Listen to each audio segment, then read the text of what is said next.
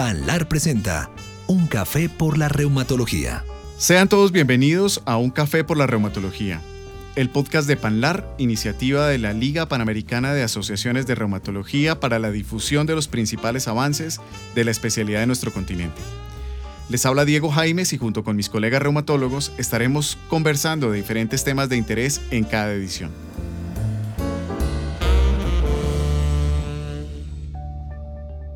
Algunos de nuestros pacientes con enfermedades reumáticas tienden a evitar el ejercicio por temor a que la actividad física empeore su enfermedad, o incluso porque falsamente consideran que su condición clínica puede ser una limitación absoluta para este tipo de ejercicio.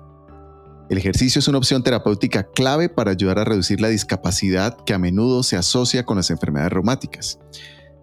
Y aunque existe una amplia variabilidad alrededor de cuándo indicar el ejercicio, cómo iniciar esta terapia y otros aspectos como el impacto y el seguimiento al paciente que hace ejercicio, hoy en un café por la reumatología hablaremos con expertos en esta área para discutir alrededor de este tipo de manejo no farmacológico. Por eso nos acompañan Cristina Macía, médica reumatóloga, miembro de la Sociedad Española de Reumatología y apasionada por la comunicación en las redes sociales. Adicionalmente, coordinadora de la campaña ReumaFit, estrategia del hacer enfocada precisamente al ejercicio hacia el paciente con enfermedad reumática. Junto con ella, Mauricio Mejía, médico, colombiano, especialista en medicina del deporte, con amplia experiencia en manejo de pacientes con enfermedades estromusculares. Cristina, bienvenida a Un Café por la Reumatología. Muchas gracias por acompañarnos en este podcast. Hola a todos, un placer estar con vosotros. Mauricio, gracias por estar acá. Muchas gracias. Doctor Diego, doctor Carlos, doctora Cristina, muchas gracias por la invitación. Carlos, un tema vital hoy en un café por la reumatología. Con esto esperamos empoderar no solamente a pacientes, sino a médicos en el manejo no farmacológico de enfermedades reumáticas y específicamente en la actividad física, en el ejercicio. Así es, Diego, así es. Pienso que esta tercera temporada, estamos comenzando la tercera temporada de Un Café por la Reumatología, queremos seguir tratando temas que tal vez no abordamos suficientemente en otros espacios y que son vitales en el día al día de la consulta eh, reumatológica. Una de ellos es el ejercicio y yo creo que si de aquí logramos entender por qué tenemos que prescribir el ejercicio como si fuera un medicamento, pues creo que vamos a, a lograr nuestro, nuestro objetivo adecuadamente. Así que estamos muy contentos de tener tanto a Cristina como a Mauricio, a Cristina que sabemos que la estamos trasnochando en viernes desde el otro lado del mundo, nos está escuchando, no sé cuándo salga este, este podcast, pero, pero en todo caso le agradecemos todo el esfuerzo que ha hecho y, a Mauricio que nos va a acompañar a, tratar de profundizar un, un poco en este tema de tanta importancia.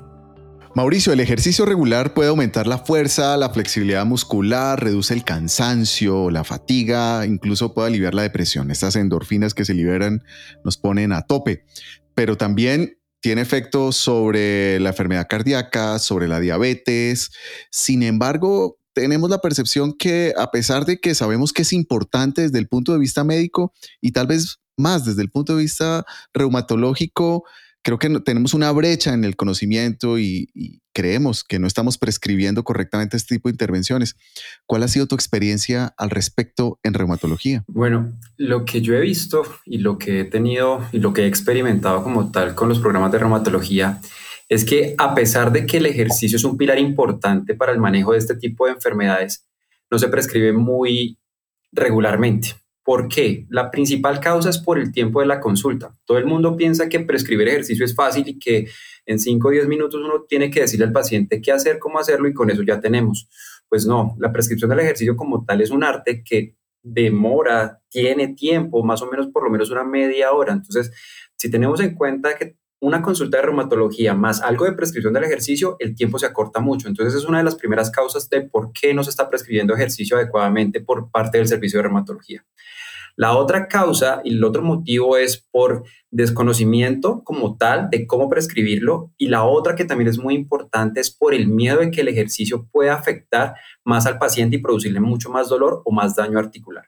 Aquí yo siempre pongo el ejemplo de mi hermana. Mi hermana hace más o menos ocho años empezó con una espondiloartritis empezó con manejo médico full, se escalonó hasta terapia biológica y de un momento a otro nada le estaba funcionando, dolores osteomusculares y articulares generalizados y se acordó que el hermano era médico del deporte. Me llama, me dice, Mauro, hagamos una cosa, me está doliendo todo, ayúdeme. Pues empezamos a hacer un programa de rehabilitación que con tan solo ejercicios inicialmente sencillos de movilidad articular, estiramientos y algo de fortalecimiento de core, que es toda la musculatura de abdomen, espalda y glúteos, disminuyó la intensidad de dolor en casi un 50%. Ya después de eso, la llevamos a hacer otro tipo de ejercicios y logramos disminuir casi en un 90% el dolor. Entonces ahí ya empecé a darme cuenta que como tal el ejercicio debe prescribirse para este tipo de enfermedades reumatológicas. Entonces esa es mi experiencia como tal. Mi primer paciente fue mi hermana. Pero si tenemos en cuenta que si se está prescribiendo no el ejercicio por parte de reumatología, es muy poca la prevalencia y es muy poco lo que yo encuentro en mi consulta. Mauricio, ¿tú crees que, que esta poca prescripción de parte de los reumatólogos es eh, por un problema, bueno, decías que de tiempo, pero no hay detrás también un problema en la formación, es decir, cuánto tiempo en nuestra formación como profesionales pasamos rotando tal vez por fisiatría o con la misma fisioterapia, etcétera. Así hayamos pasado algún rato, pero qué tan profundo fue ese conocimiento. Y, y luego en los congresos y todo, cuántas veces se profundiza sobre estos temas. Y también el abordaje, la visión que se ha tenido de la reumatología eh, en unos lugares en, América, sobre todo en Norteamérica, es muy basado en enfermedades autoinmunes. En Europa es un poco más en, enfermedades del aparato locomotor, por eso también ahorita escucharemos a, Cristina. Pero ¿crees que hay un problema de, un problema de formación en lo que hacemos en relación con el ejercicio? Sí, doctor Carlos. Sí, porque, por ejemplo, si nosotros observamos los pensum que tienen las especialidades, inclusive ni siquiera las especialidades, la formación básica en medicina acá en Colombia no se enseña medicina del deporte, no se explica cómo actúa la fisiología del ejercicio con respecto a patologías, sean crónicas o no sean crónicas, y sobre todo cómo actúa a nivel del dolor. Entonces, por eso yo decía que es también por parte de desconocimiento. Además, cuando yo iba a los congresos de reumatología, me llama mucho la atención que cuando dan las charlas, hablan mucho, mucho sobre ejercicio terapéutico y rehabilitación, más no de ejercicio per se para los pacientes y cómo prescribirlo. Entonces sí tiene mucha validez eso que usted está diciendo que es por desconocimiento.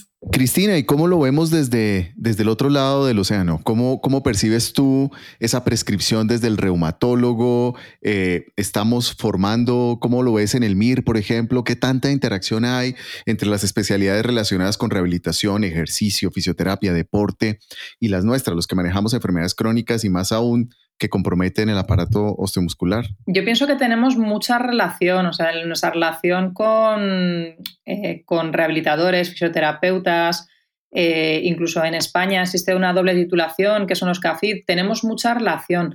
Yo creo que el problema, eh, o al menos como yo lo veo, yo creo que los reumatólogos no tenemos que ser los prescriptores de, este tipo de, de ejercicios. Creo que para eso están pues, todos estos especialistas, pues, como el compañero, como Mauricio y pues, como tantos otros compañeros, especialidades de las, que, de las que he mencionado. Creo que nosotros lo que tenemos que hacer es orientar al paciente, tenemos que insistirle en que haga deporte, tenemos que incentivarle, eh, tenemos sobre todo que quitar ese tabú, ese miedo a que los pacientes con enfermedades reumatológicas no tienen que hacer eh, deporte, sino todo lo contrario que deben de hacerlo porque tanto a nivel físico como a nivel psicológico les va a venir bien, lo que tienen que hacerlo es adaptado. Pero no creo que el reumatólogo eh, tenga que ser especialista en prescribirlo porque no es nuestra especialidad. Tenemos que trabajar con esas otras especialidades para que sean ellos los encargados en hacerlo. Entonces aquí, aquí quedaría también, tal vez Mauricio, y para América Latina, y estoy de acuerdo con Cristina, si, si mandamos a un sitio para que hagan la, prescripción, ¿qué tanta formación profesional tenemos de, personas capacitadas en, este tipo de conocimiento y, específicamente en pacientes con enfermedades reumáticas? Yo, yo, yo siento que estamos un poco desprotegidos en esa área. Sí, doctor Carlos. La base acá de medicina del deporte es una, especializa es una especialización de tres años entonces se, va, se basa todo lo que es fisiología del ejercicio y patologías crónicas. pero ya como una profundización de enfermedad reumatológica no lo hay aquí en Colombia. Por ejemplo, lo que yo he hecho siempre son diplomados, cursos, congresos de rehabilitación y enfermedad reumatológica, eh, rehabilitación y enfermedad crónica por fuera de Colombia, pero como tal acá en Colombia no lo tenemos.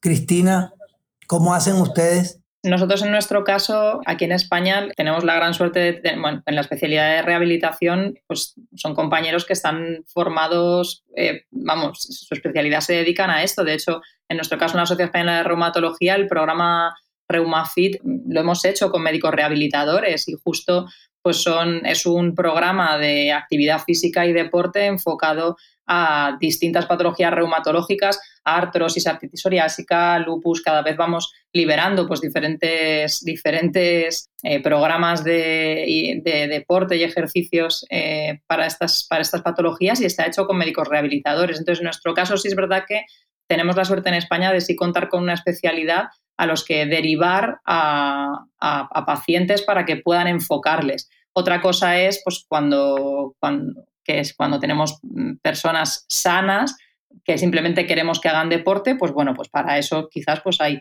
eh, otro tipo de, especialistas. Pero en España sí que contamos con los compañeros de rehabilitación que son maravillosos. Cristina, de hecho, ¿podías hablarnos un poco más acerca de esa estrategia de ReumaFit cuál es el objetivo principal de, de ReumaFit y cómo nace, cómo nace esta idea tan, tan valiosa anidada en la, SER. La idea de ReumaFit es realmente lo que estamos hablando entre todos, es desmitificar que los pacientes con enfermedades reumatológicas no pueden hacer deporte o no, o no deben hacer deporte y deporte entendido como cualquier actividad física. O sea, hay pacientes que a lo mejor tienen una mucha limitación por secuelas y solo pueden salir a caminar o pueden hacer tai chi o pueden hacer yoga, o sea, increchento y habrá otros pues que puedan llegar a hacer eh, crossfit, puedan hacer trails y puedan hacer eh, mm, triatlones.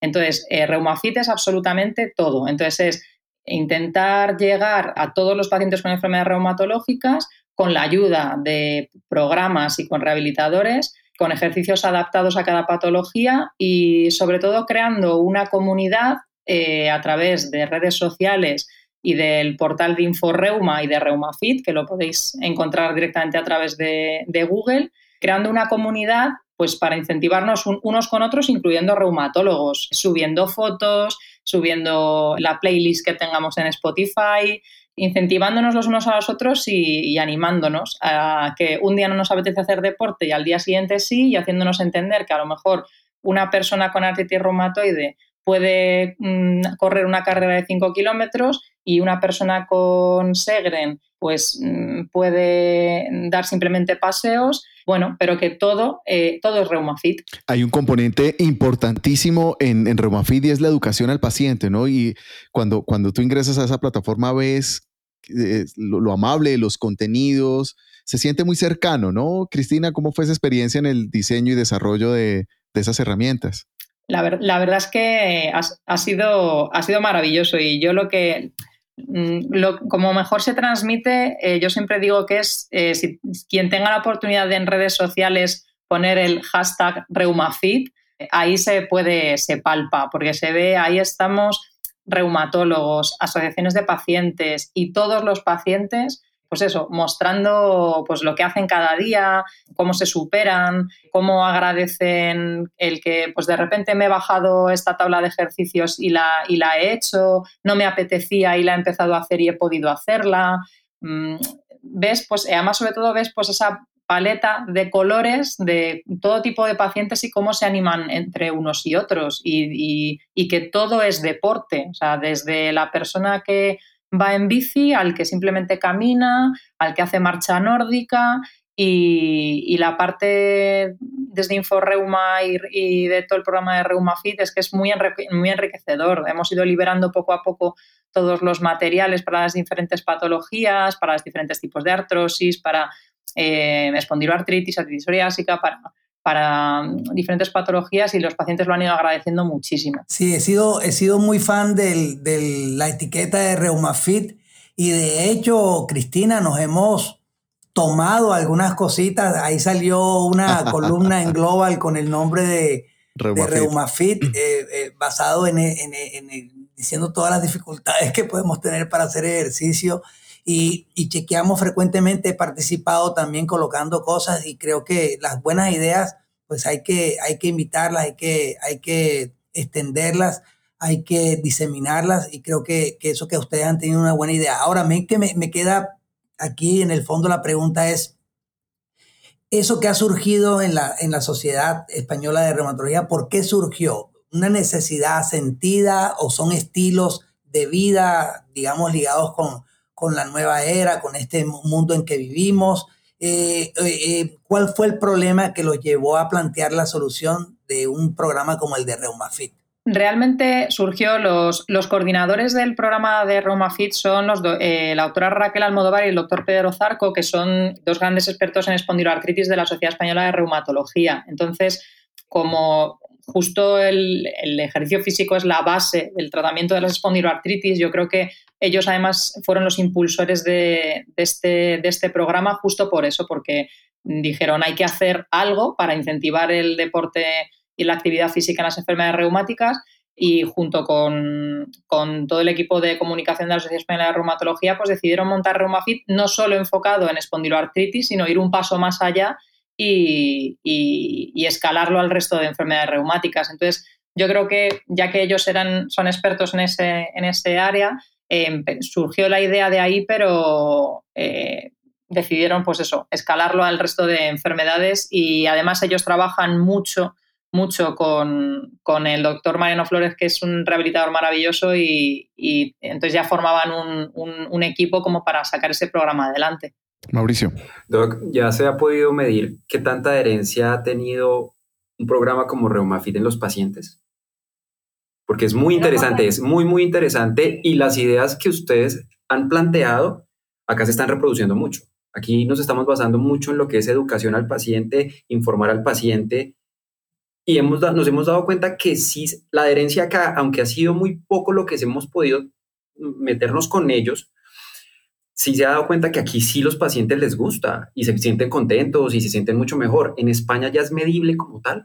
En principio es un proyecto de, comunicación y de difusión para la, para la población, en este caso de enfermedades reumáticas, pero sí es verdad que eh, tenemos proyectos eh, a medio plazo eh, que iremos desvelando en los que sí que queremos hacer estudios en determinadas subpoblaciones que, bueno, esperamos poder contaros algo a, medio plazo. Pero por ahora la, estrategia de Roma Fitter es de, comunicación y de difusión, entonces no, no, hemos, no hemos medido nada.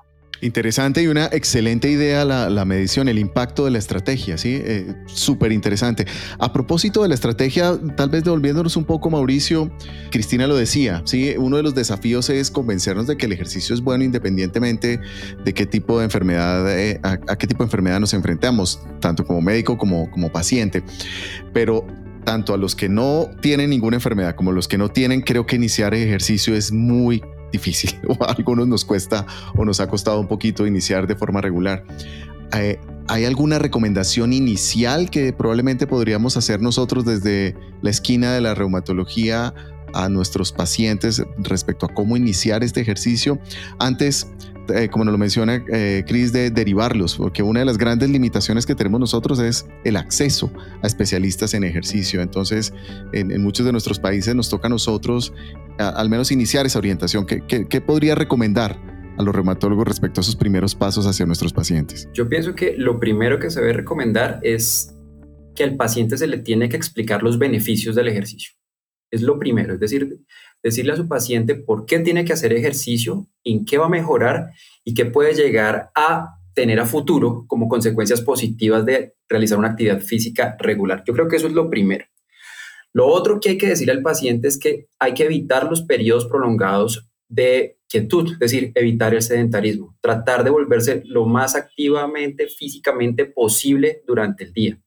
Lo otro que se debe tener en cuenta desde la parte de la consulta de reumatología es que se puede empezar a darles sugerencias de qué tipo de actividad comenzar. Por ejemplo, la más fácil es la de caminar, ¿cierto? Un paciente lo que puede hacer y que todavía sale un poco barato si no tenemos en cuenta los precios de los tenis que están ahorita acá en Colombia, es caminar. Pero cuando usted le diga a su paciente, empecemos a caminar, toca ver cómo está el paciente de condición física, las limitaciones articulares o musculares que llegue a tener y sobre todo sugerir el calzado que debe tener. ¿Por qué? Acá en Colombia, mentiras, yo he dicho a los pacientes, vamos a caminar y me los encuentro en la calle caminando con sandalias, con zapatos planos, que lo que van a producir es un aumento del dolor articular. Entonces también, si yo le voy a decir a mi paciente, empecemos a caminar, tengo que decirle cómo caminar, en qué terrenos caminar, porque si está muy desacondicionado es preferible empezar a caminar en terrenos planos, más no en subidas y bajadas, el tipo de calzado que tiene que caminar y el tiempo que tiene que caminar.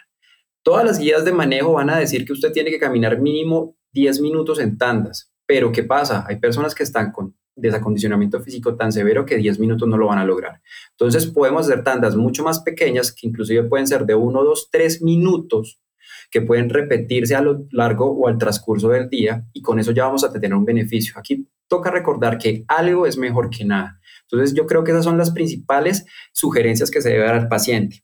Y también algo muy fácil, derivarlos a módulos o a páginas de internet que sean especialistas en esto, como por ejemplo ReumaFit, donde rutinas de estiramientos con eso mejoran mucho la calidad de vida ya de los pacientes.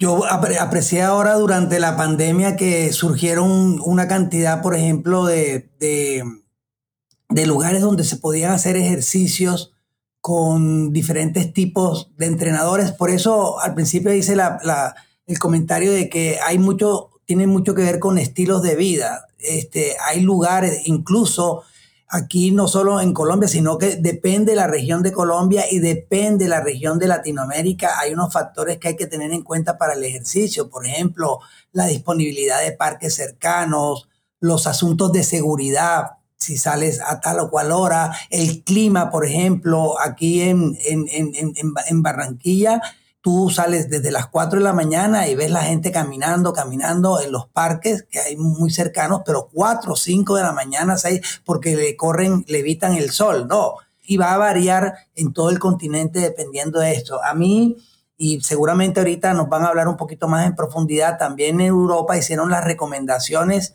de, de EULAR para los ejercicios. Y cuando yo estaba hablando, viendo las recomendaciones de EULAR, miraba un poco que a pesar de que eran 10 recomendaciones, realmente solamente había dos que tenían evidencia A, que es que tenemos que recomendar el ejercicio y que un médico debe encargarse de hacer la, la, recomendación del ejercicio, pero todas las otras recomendaciones eran D y C. Entonces me quedaba un poco con la idea de que todavía faltaba mucha evidencia, a pesar de que sabemos los beneficios del, del deporte, y que además de eso también tenemos que tener en consideración ciertos factores adicionales que pueden estimular o no la práctica del deporte.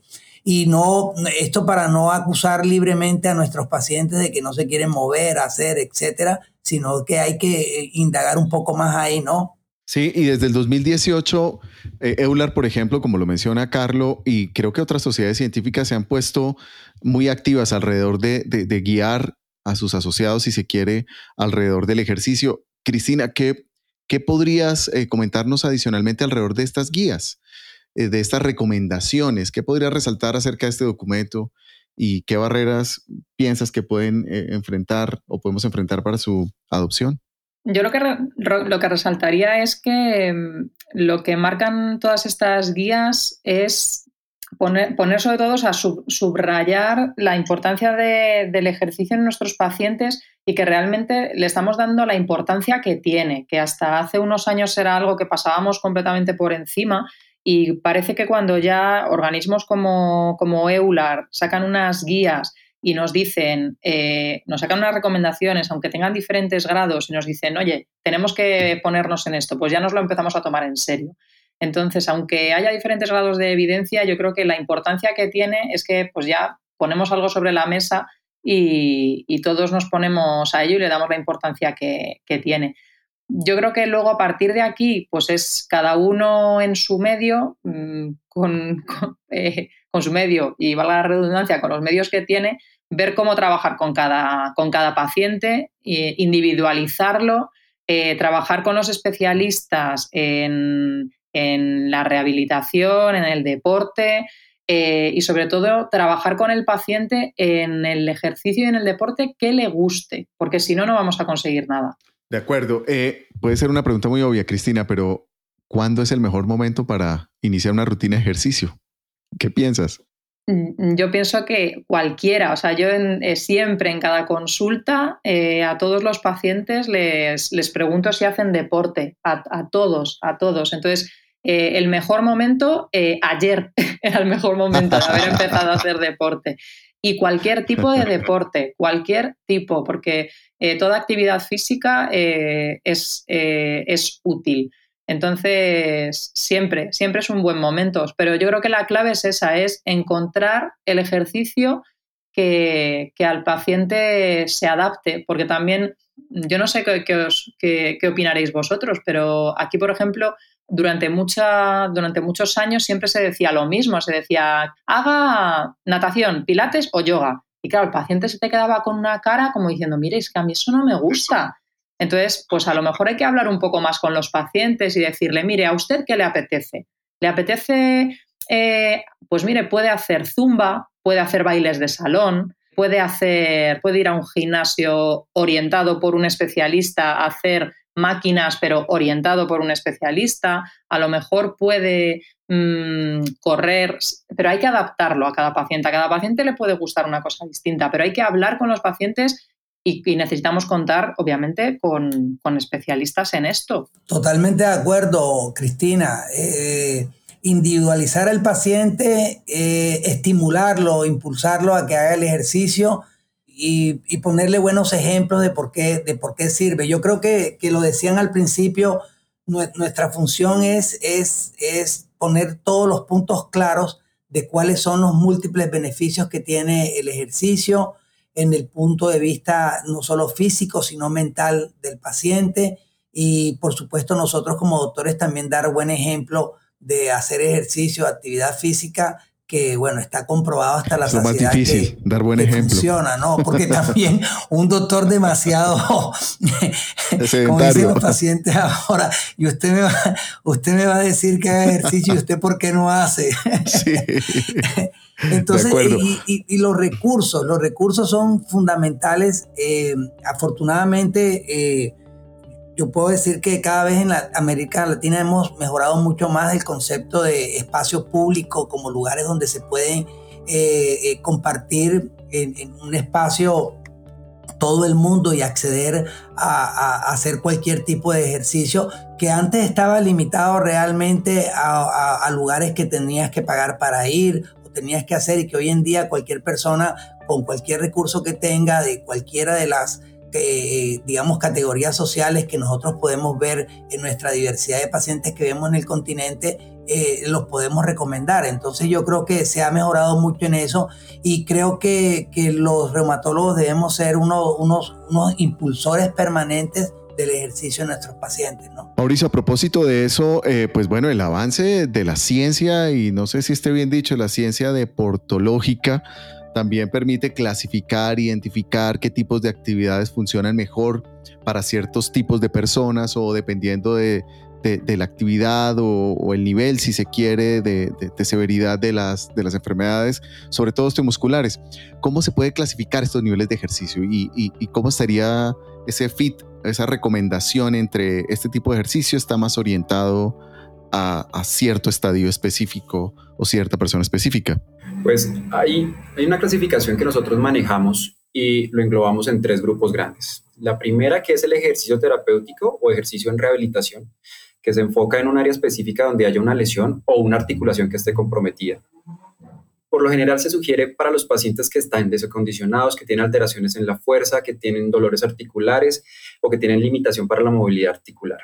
Si tenemos en cuenta qué tipo de paciente va a llegar a ser este, es el típico paciente que tiene una actividad alta o inclusive hasta moderada de la enfermedad reumatológica. Entonces ahí es cuando nosotros les vamos a sugerir ingresar a un programa de ejercicio terapéutico o de rehabilitación.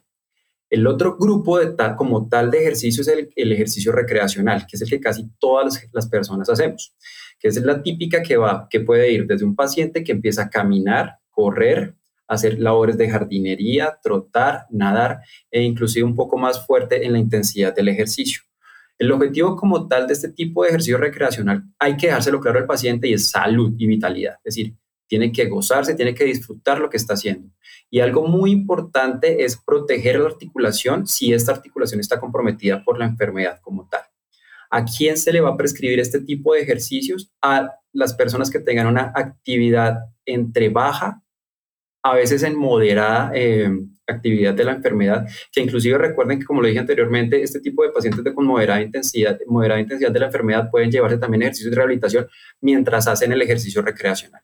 Y por último, ya tenemos el ejercicio competitivo, el de élite, que ya son cargas muy altas de ejercicio, entrenamientos muy altos, donde no se recomienda tanto en los pacientes, pero aquí sí hago una salvedad. Muchos de mis pacientes pasan de nivel recreacional a nivel competitivo y no quieren bajarse otra vez a un nivel recreacional.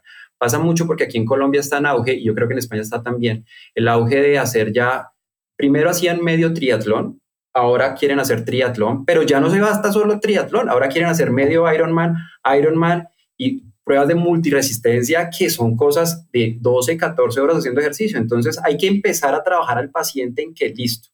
Podemos mirar sus cargas de entrenamiento. Si va a entrenar el alto impacto, dejemos días de no entrenamiento para dejar descansar ese proceso inflamatorio de las articulaciones, haciendo que, por ejemplo, otros días naden, otros días monten bicicleta, pero tratando de educar al paciente. Son pacientes que se vuelven en realidad adictos por el ejercicio y que tienen que estar acompañados también, al igual que su nivel competitivo de ejercicio terapéutico en todo momento, porque es lo que va a evitar que se exacerbe la enfermedad o que llegue a presentar lesiones no relacionadas con la enfermedad. Mauricio, eh, también ahí cuando prescriben el ejercicio, bueno, el, tipo, intensidad, frecuencia, etcétera y todo eso, también hay unas, unas, unas categorías de si recomiendas cardiovascular, estiramiento, son como cuatro categorías de diferentes tipos de ejercicios que hay. Entonces aquí queda un poco uno, digamos, mi pregunta es muy básica. ¿Cuál se, yo le recomiendo a todos mis pacientes mínimo actividad cardiovascular, pero con las otras soy muy cuidadoso y va a depender de la evaluación que haga el fisiatra y la terapista, ¿no? ¿Cómo llega uno a abordar al paciente como tal?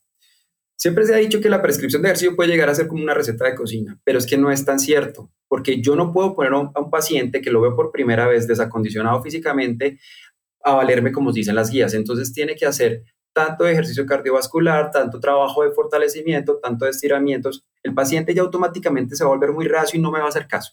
Yo tengo que buscar objetivos claros con el paciente y tengo que saber en qué, en qué momento está el paciente, porque si tengo un paciente con mucho dolor, no lo voy a empezar a hacer tanto ejercicio cardiovascular o de fortalecimiento, sino voy a empezar a hacerle ejercicio más de flexibilidad o estiramientos. Ya con eso, ya yo le capto la atención al paciente y le voy a decir, si empezamos a lograr hacer esto regularmente, usted se va a dar cuenta que mejora el dolor y mejora la inflamación en la enfermedad. Ya después, cuando yo esté controlando a mi paciente, me va a decir, oiga, doctor, vamos bien, mucho menos dolor, ¿qué más puedo hacer? Es lo que va a pasar, se los aseguro que es lo que pasa con todos mis pacientes. Pero si tenemos en cuenta qué tipos de ejercicios tienen más evidencia en enfermedad reumatológica, son cuatro. El primero es la flexibilidad y la movilidad articular que se puede vivir en activa y pasiva. ¿Cuál es la diferencia? La activa es la que realiza el paciente y la pasiva es la que nosotros realizamos para ayudar al paciente, por ejemplo, cuando está en crisis mejora mucho el dolor, mantiene la movilidad articular, mejora la postura y también disminuye el riesgo de lesiones cuando manejamos la movilidad articular. Lo ideal de este tipo de ejercicios es hacerlo todos los días. ¿En qué horario? Puede hacerse en la mañana, puede hacerse en la tarde, pero en la mañana se sugiere mucho porque es cuando hay más compromiso articular y más rigidez. Esto ayuda a preparar a la articulación durante el día. Los estiramientos las guías de manejo dicen tienen que hacerse entre cuatro o cinco veces a la semana. Yo lo recomiendo y lo prescribo para hacerlo todos los días y si el paciente está muy sintomático en la mañana y en la tarde por periodos cortos, es decir, entre 10 a 15 segundos de manera generalizada, pero haciendo un énfasis en la articulación que tenga el compromiso como tal. Eso es flexibilidad y estiramientos. Después seguimos con el ejercicio de fuerza. El ejercicio de fuerza es vital, es al que más miedo le tienen los médicos y los pacientes porque piensan que se pueden lesionar. ¿Por qué? Porque recuerden que cuando dicen fuerza, automáticamente se imaginan un gimnasio, fisicoculturismo y muchas pesas. Y los pacientes lo captan así, pero no se han dado cuenta o no le hemos explicado a los pacientes que no solo son con pesas que se hace fortalecimiento, se puede hacer fortalecimiento con el propio peso del paciente, con bandas elásticas, con bandas de suspensión, con mancuernas, hay muchos tipos, inclusive ejercicios dentro de la piscina ayudan a fortalecer. ¿Y qué ha demostrado este tipo de ejercicio?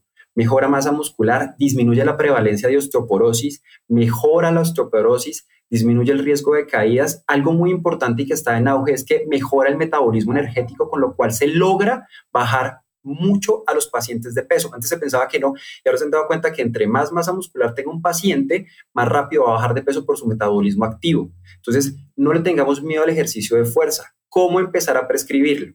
Dependiendo del paciente, vamos a empezar a hacer un tipo de repeticiones entre 8 a 10, puede hacerse todos los días solo una serie, pero lo ideal es llegar a 4 o 5 veces a la semana que el paciente escoja los ejercicios que nosotros le prescribamos los ejercicios que le van a convenir, pero que a él también le gusten y que le produzcan menos disconfort.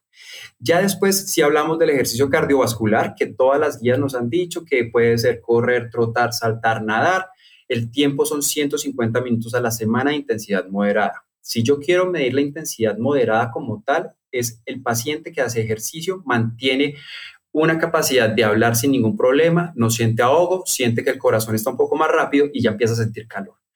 Puede hacerse por tandas de 10 minutos al día, pero lo ideal es llegar a mínimo 150 minutos de moderada intensidad. Ya si es alta, ya son 75 minutos, pero en pacientes con, con patología reumatológica no se, no se deja tanto en alta intensidad.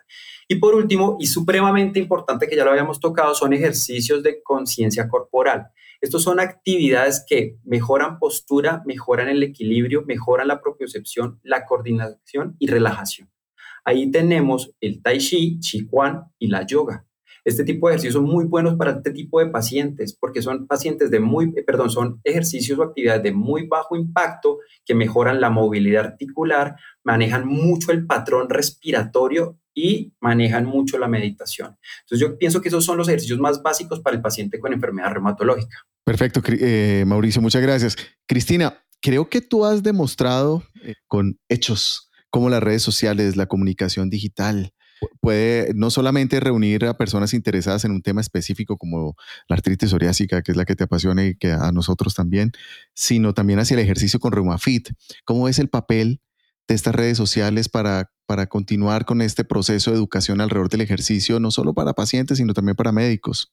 Yo creo que como comentaba Carlo antes, yo creo que es muy importante que los reumatólogos seamos, seamos un ejemplo. Podemos decir en consulta muchas veces, eh, a los pacientes, mire señora, es que tiene que hacer deporte, o, eh, pero me parece muy interesante y hoy en día muchísimos pacientes, sociedades de pacientes están en, asociaciones de pacientes están en redes sociales, si nos ven a los reumatólogos dar ejemplo, no solo de boquillas, sino que nosotros subimos fotos haciendo deporte, promoviendo el deporte, eh, pues una imagen vale más que mil palabras. Entonces, no solo es que pongamos tweets de tenéis que hacer deporte o subir eh, un artículo del deporte es buenísimo, sino que me parece que ser ejemplo de yo hago deporte o directamente a mí mis pacientes en consulta a veces me ven que no puedo de las agujetas que tengo, que a veces me dicen, doctora, me muevo yo mejor que usted, eh, me parece que, que es que eso es muy enriquecedor porque realmente mm, es la manera de decir, mm, yo, yo lo hago y tú vas a poder. O sea, tú tienes una enfermedad reumatológica que vamos a controlar y aparte de controlarla, mientras estés fastidiado vas a hacer un tipo de actividad física y cuando estés bien vas a poder hacer lo que quieras. Entonces, creo que hay que transmitir ideas positivas e ideas objetivas. Sin lugar a dudas, Cristina, eh, creo que pensando un poco en todo lo que han estado hablando, yo me quedo con la idea y estaba viendo ahí que en las recomendaciones de EULAR había una, una agenda de investigación de 13 puntos, o sea que realmente es un tema donde, como dijiste muy bien tú, lo importante es haberlo puesto en la mesa, haber dado una importancia al tema como algo académico que requiere investigación y que requiere un norte de seguimiento y que es algo que también estamos tratando de hacer a, través de este podcast. Ojalá esa sea la, que le quede a la audiencia, que pensamos también que es importante hablar del tema, importante tratarlo y estamos viendo cómo Mauricio nos está dando toda una cantidad de guías y de características que tienen que tener esos ejercicios donde claramente eh, se nota que hay que seguir profundizando en el tema, pero lo más importante es comenzar por nuestra actitud, como decía al principio, por, por entender que el ejercicio y las medidas no farmacológicas, porque hay otras que podemos hacer, son tan importantes como cualquier medicamento que, prescribimos, que tenemos que cambiar un poco ese, ese paradigma de la medicina centrada en los medicamentos, que un paciente llega a la consulta y si no le das un medicamento, entonces el doctor no me vio, que podemos prescribir ejercicios, hábitos de vida saludable y algunas otras cosas que van a ser tan importantes para ese paciente. Ya decía Osler hace muchísimo tiempo que era más importante saber qué tipo de paciente tenía la enfermedad, qué tipo de paciente era el que tenía la enfermedad, que la enfermedad que tenía el paciente implicando que siempre tenemos que individualizar nuestras terapias y que tenemos que tener un abordaje integral de nuestros pacientes. Así que yo, yo me quedo con esas ideas, Diego, no sé tú. Sí, estamos totalmente de acuerdo y queríamos agradecerle a Cristina por acompañarnos, por esas recomendaciones y por esa experiencia y tal vez recordarle a todos inforreuma.com slash reumafit para que puedan ingresar a una fuente confiable sobre las recomendaciones de ejercicio para pacientes con enfermedades reumáticas. Cristina, muchas gracias por estar con nosotros en un café por la reumatología. muchísimas gracias a, vosotros por contar con, la Asociación Española de Reumatología y un placer y enhorabuena por, por estos podcasts que son geniales. Mauricio, gracias por estar con nosotros también eh, en este podcast. Y bueno, a buscar un especialista en ejercicio, en rehabilitación.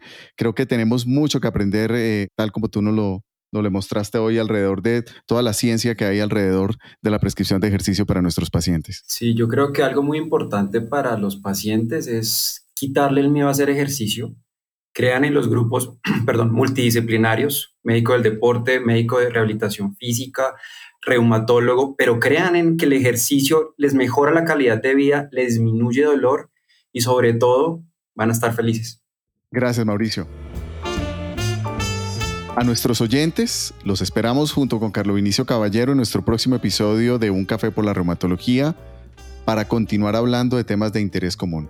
Recuerden suscribirse a nuestro podcast disponible ya en Spotify y Apple Podcast. Les deseamos un muy buen día para todos.